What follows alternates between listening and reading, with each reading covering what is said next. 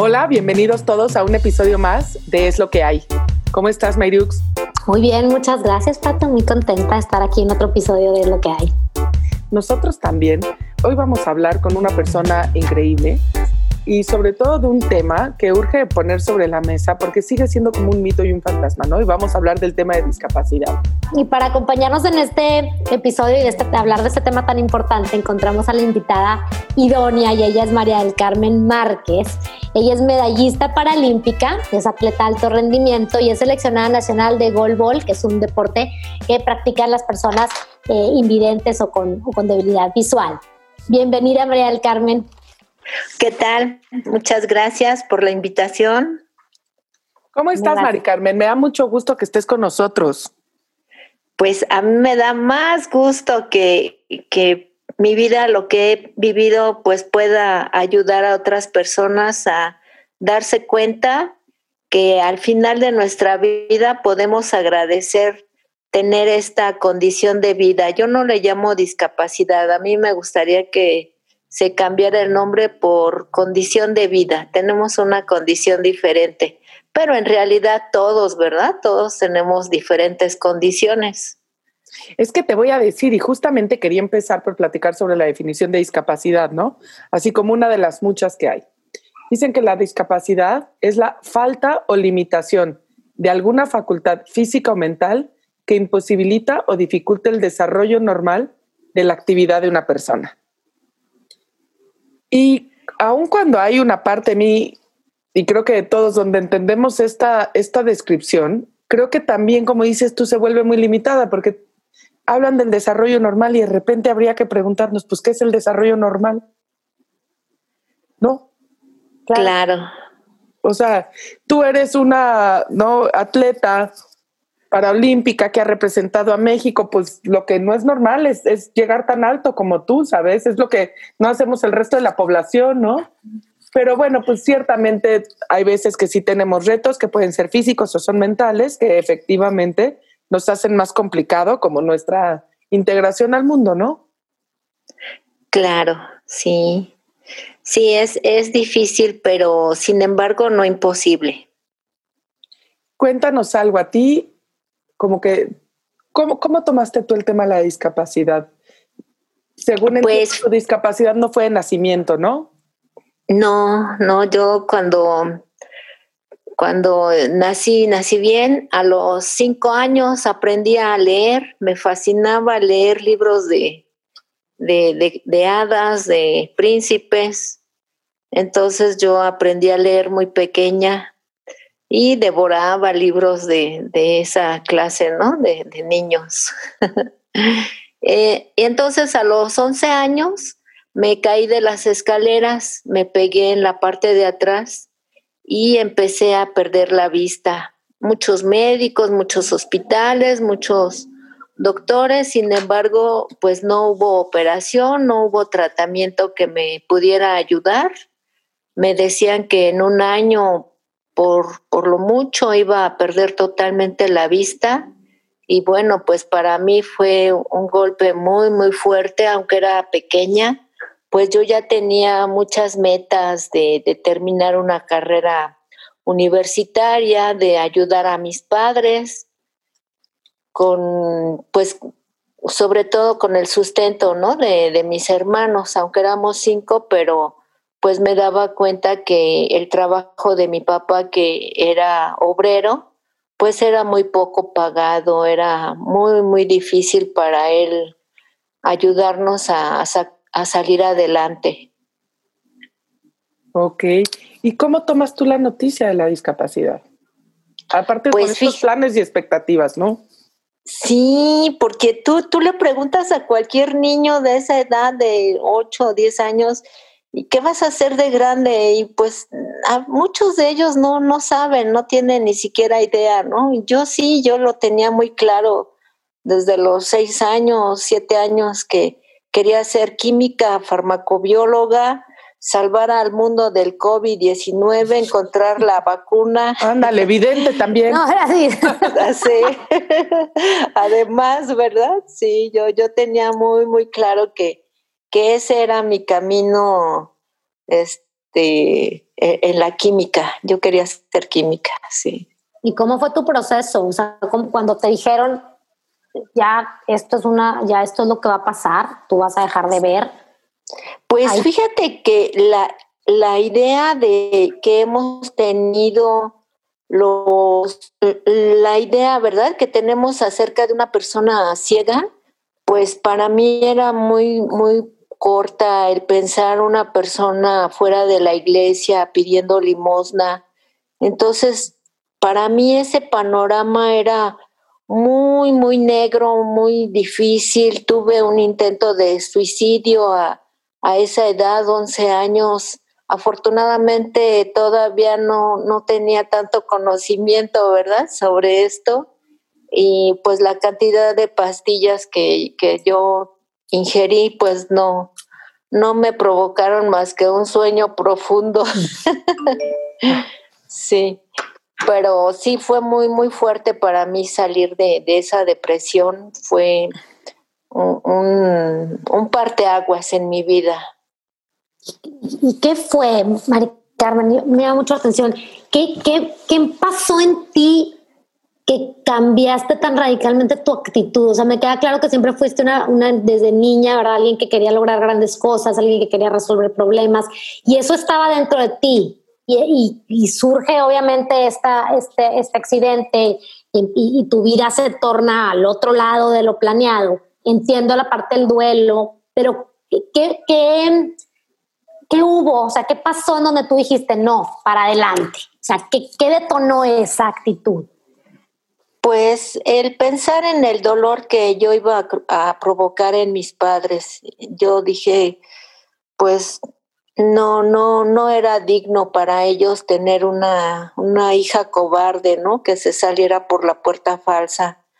Entonces dije, pues yo voy a luchar hasta donde tenga vida, voy a luchar, voy a, a luchar este, por salir adelante, por estudiar lo que más pueda entonces entré a la secundaria, los doctores le decían a mi mamá, a mi papá, que ya no me permitiera estudiar, que me quedara en una esquina, ¿verdad? Que cuidara lo poco que todavía alcanzaba a ver, que lo cuidara. Y yo dije, no, no, no me interesa esa vida, ¿no? De, de, que me den todo, me den de comer casi en la boca, de sobreprotección, no, no, no la acepté, nunca lo acepté. Y yo sola me fui a inscribir a la secundaria, yo hablaba con los profesores, antes de llegar a, casa me limpiaba las lágrimas porque pues sí, muchos, mucha discriminación, los, los maestros no entendían, ¿verdad? Porque no veía, me decían pues dile a tus papás que compren, que te compren lentes.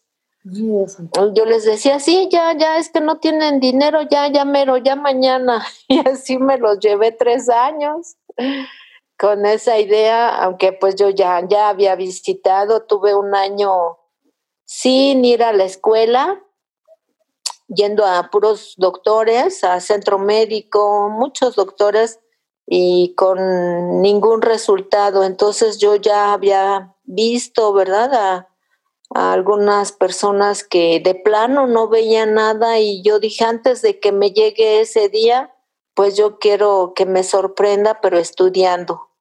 Y pues sí, sí, este, afortunadamente tardé algún tiempo, me dio tiempo de entrar a la Escuela Nacional para Ciegos, de conocer personas, ¿verdad? Allí que, que pues tenían educación, que terminaban una carrera universitaria y aunque perdí la vista finalmente, pues sí logré mi objetivo de terminar una carrera una, universitaria, una carrera técnica en masoterapia y sobre todo pues hacer mi deporte que, que le tomé mucho, mucha atención, mucho gusto porque en la primaria no, yo no jugaba ni siquiera el recreo jugaba. Me dedicaba muchísimo a leer mis libros, tuve becas desde la primaria, en la secundaria, a pesar de que ya no veía. E, era algo para mí muy, muy sagrado mis estudios. Oye, eso es justo lo que te quería preguntar, Mari Carmen. ¿Cómo empieza tu vida con el deporte? ¿Quién, ahora sí que quién te sonsaca? Fíjate, es, que es increíble, ¿verdad? Porque dices, pues, ¿cómo entró a una escuela de ciegos y todos allí locos por correr, locos por hacer deporte? Es increíble, yo les ayudaba según a correr, pero pues me daban unos jalones, ¿no? Sobre todo los varones. Y era el reto, ¿no? Que, que empecé a, según yo, ayudarles y más bien ellos me ayudaron a mí, acabaron ayudándome a mí de, de salir adelante, de seguir con mis metas y sobre todo de ponerme también metas, deportivas. no, claro. Oye, Americano, entonces tú entras a la escuela para ciegos y ahí es donde empiezas a hacer deporte. Ahí es donde conoces toda esta parte del atletismo, del golbol, toda esta parte, ahí es donde, donde te introducen. Allí es donde empiezo sí a, conocer lo, lo de deporte y sobre todo pues ese, ese amor que, que, hasta la fecha, ¿no? Hace, ahora en enero fui a, a Veracruz a correr el medio maratón de, de, Veracruz y el próximo año pues ya cumplo 60 años, ya, ya me admiran no por mi velocidad, sino por mi por, tu edad. Por la duración. Por edad, sí. Oye, pero sé que sigues corriendo, que sigues corriendo, esa es la cosa. ¿Cuántos, maratones has corrido? Seis maratones. Wow. Seis maratones. aproximadamente unos 50 medios maratones y bueno, pues muchas carreras. Me fascina andar corriendo cada semana en reforma pues antes de la pandemia, porque ahora ya no.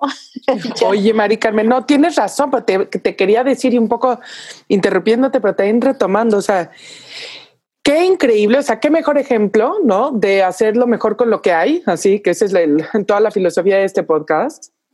El que hayas transformado de un intento de suicidio que digo, entendible, humano, ¿no? No recomendable, ¿no? Pero entendible y humano, a esta transformación donde dijiste, pues yo voy a hacerla mejor, ¿no? O sea, voy a hacerla mejor en lo que hago. Eh, voy a correr maratones, voy a jugar golbol. Como lo mencionó Mayra, golbol es un deporte, así como la discapacidad quita, siento que también da, ¿no?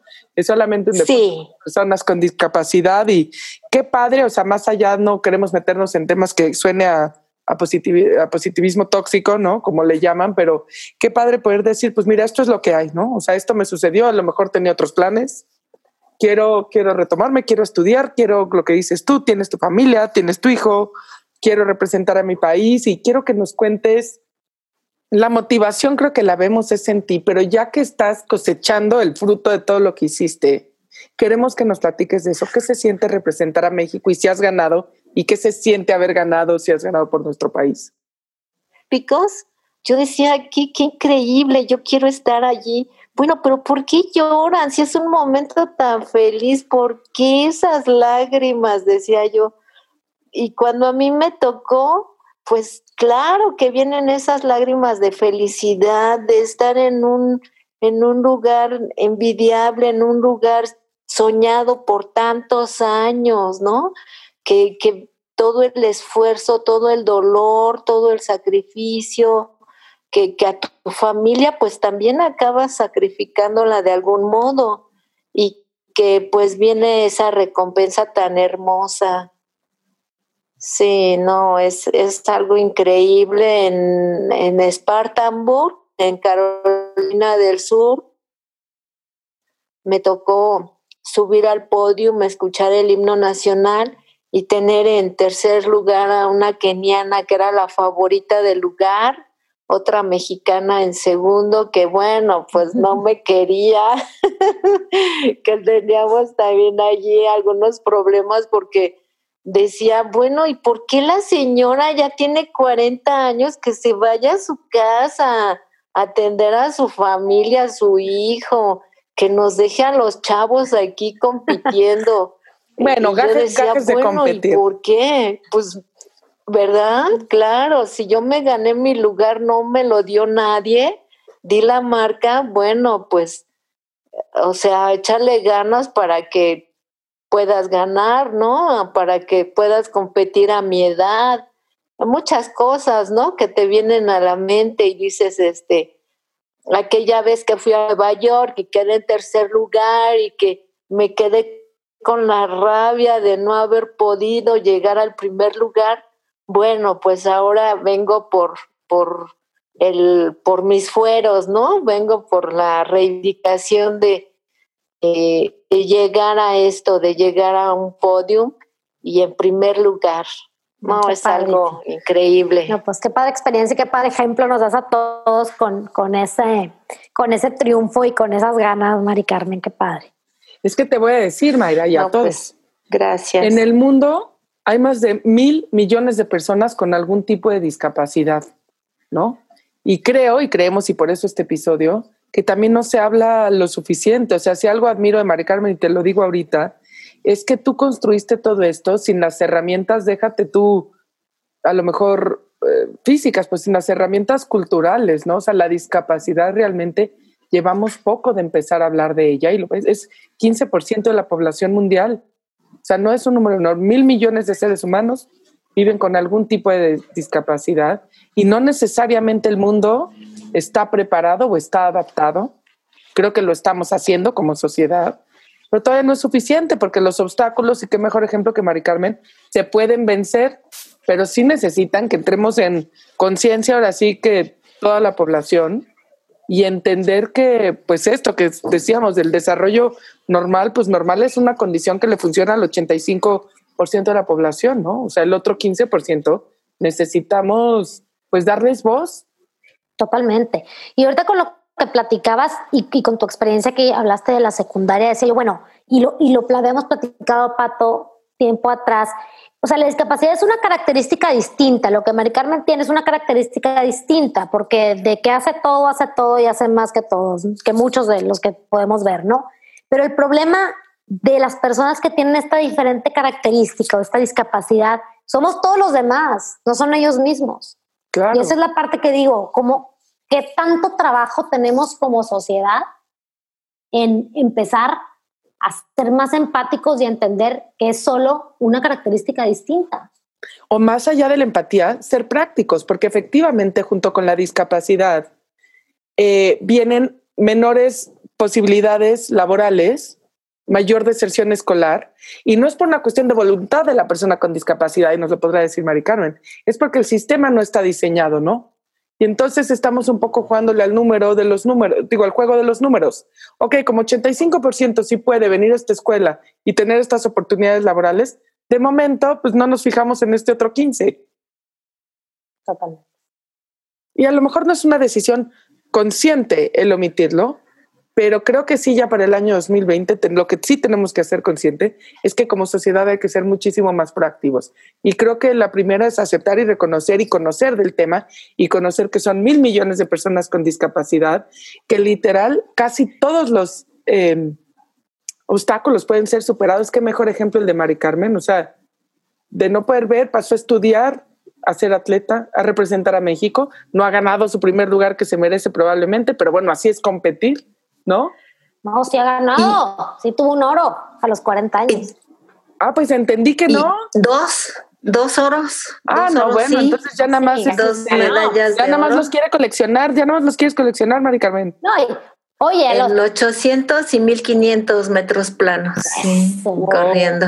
Ya corrió seis maratones y a los 60 años sigue activa en, miles de carreras y en miles de cosas, además de atender a su familia. O sea, eres Pero algo Sí. Yo, yo un oro a México, te lo juro que ese día no sé qué me pasa de la emoción. Sí, no, es que es un sueño, un sueño de muchos años, de muchos años realizado. Sí, sí, la verdad es que mira, si no hubiera tenido ayuda de, de mis guías, de las personas que me ayudan a correr, no lo hubiera logrado. Tú, tú dices de las condiciones, ¿verdad? Porque pues sí corríamos con tenis de las peores condiciones, muchas competencias que fuimos al extranjero y no nos daban ni siquiera uniformes. Entonces, condiciones sí muy, muy difíciles, pero sobre todo a, muchos de nosotros nos ha faltado esa ayuda de, de otro ser humano que diga, yo voy a correr contigo, te voy a ayudar a correr. De un maestro, ¿no? En la universidad, maestros inclusivos, porque a mí me tocó también la etapa en que entré a la prepa 7 en la Ciudad de México, no digas en el interior, ¿no? En la Ciudad de México. Y los maestros de preparatoria me decían, oye, no, es que si tú no ves, pues búscate la escuela de ciegos maestro, en la escuela de ciegos no hay más que primaria. Yo ya terminé la primaria, ya terminé la secundaria. No, es que si tú no pasas tu clase de dibujo de imitación, no vas a terminar la prepa. No, pues, y entonces, pues barreras que dices, oye, ¿qué le pasa? Yo voy a estudiar otra cosa, no, yo sé que jamás voy a ser este, dibujante, ¿no? Ni arquitecta, pero pues por lo menos tener la accesibilidad de, decir, este, yo no voy a ser un obstáculo para que ella termine una carrera universitaria. Entonces sí nos hace todavía mucha falta la inclusión educativa, la inclusión deportiva, ¿verdad? Porque también hubo muchos deportes, por ejemplo el judo, que no nos permitían entrar a, competir, a, jugar con, con personas normovisuales. Teníamos que ir a buscar nuestros grupos de, de ciegos y pues es algo muy injusto porque imagínate, a tres horas que me queda la ciudad y tres horas de regreso, para ir a, hacer la práctica de una o dos horas de, judo, pues es un deporte casi prohibitivo, ¿no? No, claro, y además te voy a decir, quiero, o sea, ahorita todo el mundo que nos escuche, como decir como sociedad, recapacitemos de esto y hagamos algo, porque la verdad es que también digo, aquí no hablamos de política en general, pero las cosas se están poniendo peor, quieren desaparecer los fondos para atletas de alto rendimiento, ¿no? La reforma educativa va para atrás, o sea, esto no se ve a lo mejor que el discurso esté, esté incluyendo, pero nos parece necesario a todos reaccionar y decir, ser ese profesor que diga, bueno, pues dibujo, ¿qué? Que era dibujo técnico, ¿no? El que no pasar, pues bueno. Dibujo de imitación. Nos ponía un, nos ponía un jarrito y teníamos que dibujarlo y si no, no salíamos de la clase. Ay, no, pues en la próxima una invitación a todos los profesores, pues acepten el jarrito como esté y, no pasa nada, ¿no? La vida sigue y lo que necesitamos es cada día eh, unirnos más y incluir a todos los mexicanos y eso incluye a las personas con discapacidad y y te admiro tu empuje, pero también tengo que reconocer que probablemente no todas la tengan, ¿no? Que necesitamos darles estas condiciones para que no solamente sea basado en esta motivación increíble que tienes. Claro, es que si, si nos, nos abocáramos la sociedad en general a, a hacer inclusión, a incluir, por ejemplo, en empresas, pues han tenido mucho éxito, ¿verdad? Han tenido mucho adelanto en la inclusión laboral de personas con discapacidad, porque se dan cuenta que somos personas que queremos cuidar nuestro empleo, que estamos preocupados por nuestra familia, que queremos cambiar la imagen que nosotros hace años tuvimos de una persona con discapacidad visual. Entonces, para nosotros sí es muy importante esas oportunidades de empleo, esas oportunidades de educación que, que gracias a, la sociedad, ¿verdad? A personas que, que pues se han preocupado, cada vez son más, cada vez es, es más incluyente en nuestra sociedad.